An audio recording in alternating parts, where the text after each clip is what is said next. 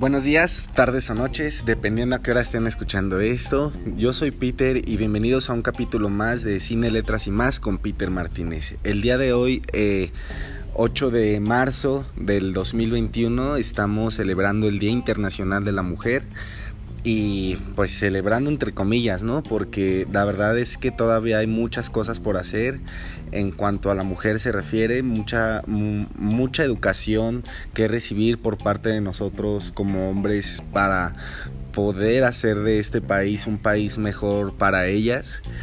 Este, empezando por un país más igualitario, ¿no? Entonces, más equitativo.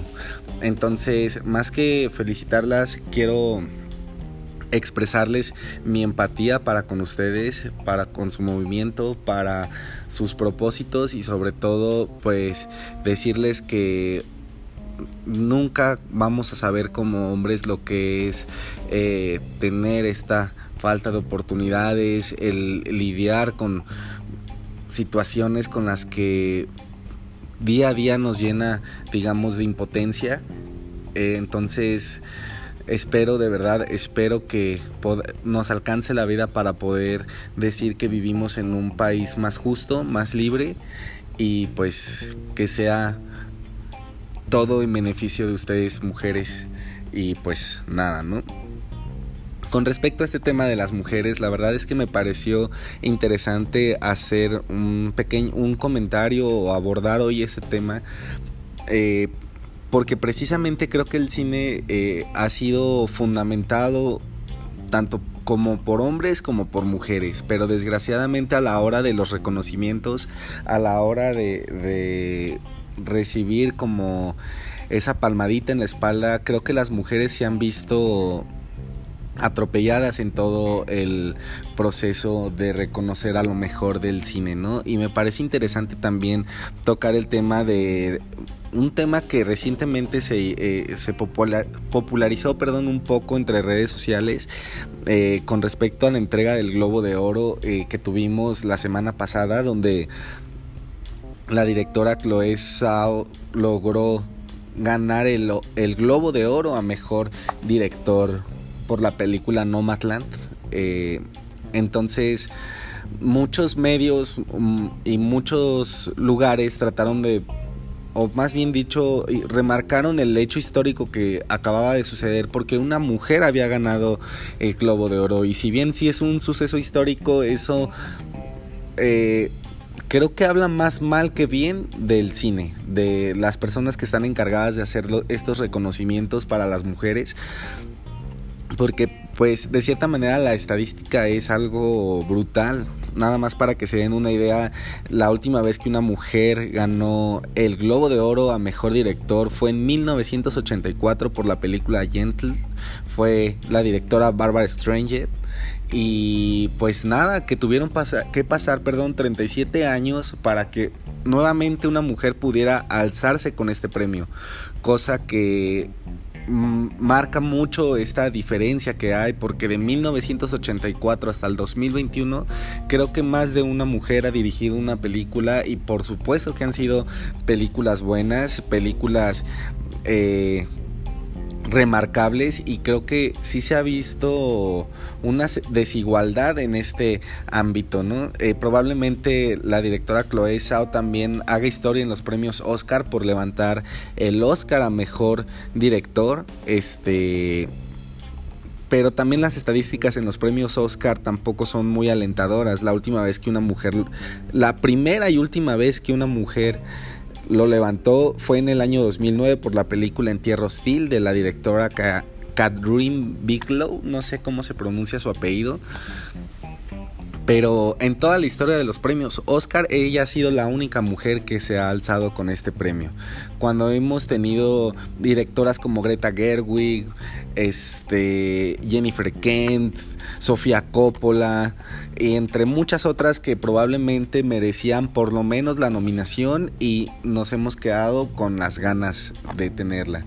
Incluso el año pasado la actriz Natalie Portman portó un vestido durante la premiación para hacer una crítica a los premios y el vestido pues tenía los nombres de todas las directoras que ella consideraba merecían la nominación y pues al final no la obtuvieron. Si recuerdan el año pasado no hubo una sola mujer eh, nominada a, mejor dirección a pesar de que tuvimos trabajos como Retrato de una mujer en llamas, eh, Mujercitas y las películas estuvieron nominadas, pero nos faltó, digamos, esa nominación, esa, ese reconocimiento al trabajo de la mujer como directora. Entonces, en busca de esa igualdad, creo que nos falta todavía un brecho muy grande por recorrer y espero que pues este año se redima un poco. Ya tuvimos un poco ahí de avance en los Globos de Oro. Este año fueron tres las mujeres nominadas y pues mis más sinceras felicitaciones para ellas.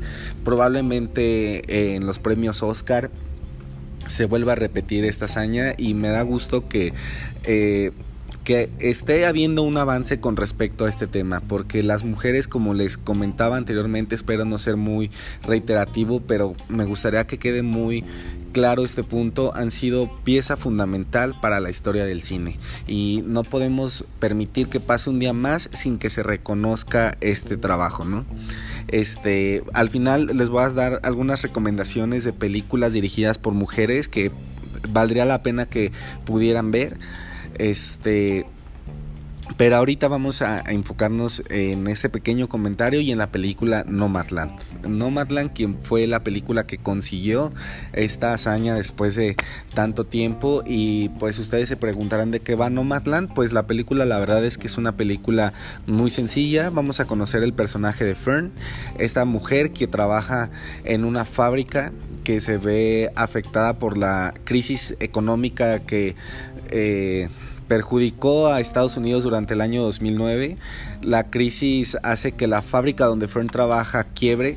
Desgraciadamente para ella vive en un pueblo que depende económicamente al 100% de la fábrica. Después de la recesión de, de Estados Unidos en aquel año, la fábrica, como les repito, cierra operaciones y pues todo el pueblo se ve obligado a buscar otro medio de vida, pero desgraciadamente en el pueblo no lo hay, entonces eh, mucha de la gente que vive aquí emigra, se va a, otros, a otro lugar a vivir. Pero hubo un sector de la población que no tenía dónde ir. Entre ellos está el personaje de Fern. Eh, lo, lo, último que, que, alcanza a hacer ella con lo poco que le queda es vender su casa. Este y pues comprar una camioneta y adoptar el estilo de vida nómada, como bien lo dice el título de la película. Entonces a lo largo de las casi dos horas que dura la película vamos a seguir la historia de Fern, cómo ella se va adaptando a su nuevo proceso de vida, donde vamos a conocer pues esta parte un poquito más íntima de, ella, su día a día como nómada, adaptándose a, a este nuevo proyecto que ella emprende, ¿no? Y vamos, es una película digamos muy intimista y que humaniza mucho la sociedad americana, ¿no? Porque cualquier persona, sobre todo si vivimos en Latinoamérica, podríamos a veces caer en el error de que vivir en Estados Unidos es toda una maravilla, una utopía y sobre todo más si nacemos ahí. Y creo que esta película hace un buen trabajo humanizando un poco eh, Estados Unidos, eh, la sociedad en general, creo que eh, todas las sociedades, no nada más Estados Unidos, a pesar de que en general estamos bien económicamente, sí hay un sector de la población al cual permanece, digamos, rezagado y creo que es el tema que aborda esta película y lo hace de una manera, pues, fenomenal, ¿no? Personalmente hablando, fue de mis películas favoritas del, del año pasado, creo que hace un estupendo trabajo en la dirección, a pesar de que no es, digamos, la película que yo considero se merecería ganar el premio a mejor película, porque considero que hay otras opciones que a mí me gustan más personalmente, sí puedo entender eh, el hecho de que probablemente lo pueda ganar ya que pues aborda un tema que, critica una, parte de la sociedad y este tipo de películas gustan mucho de la crítica eh, estadounidense, ¿no? Cuando se abordan temas que si bien se habían tocado anteriormente en, otro, en otras películas, la manera en lo que hace esta película de una manera un poquito más humana, creo que es lo que la hace prevalecer sobre las demás opciones, ¿no? Está unado a que pues el trabajo de fotografía es impresionante.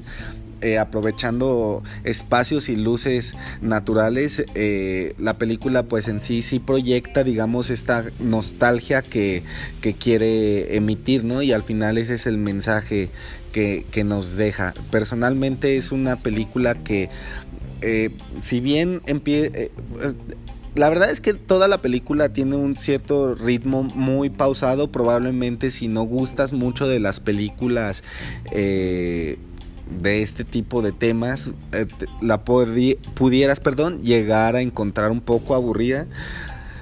Pero si te, si te gusta, digamos, o disfrutas ver este esta de, construcción de un personaje ver este lado como más humano eh, más real sobre todo porque no cae en esta el personaje de Friend no cae en esta dramatización ni en esta victimización de que pobrecita me quedé sin casa y ahora este pobre de mí para nada. Es eh, el personaje que interpreta fenomenalmente Frances McDormand, ya ganadora del Oscar a Mejor Actriz. Lo hace de una manera increíble y sobre todo muy real.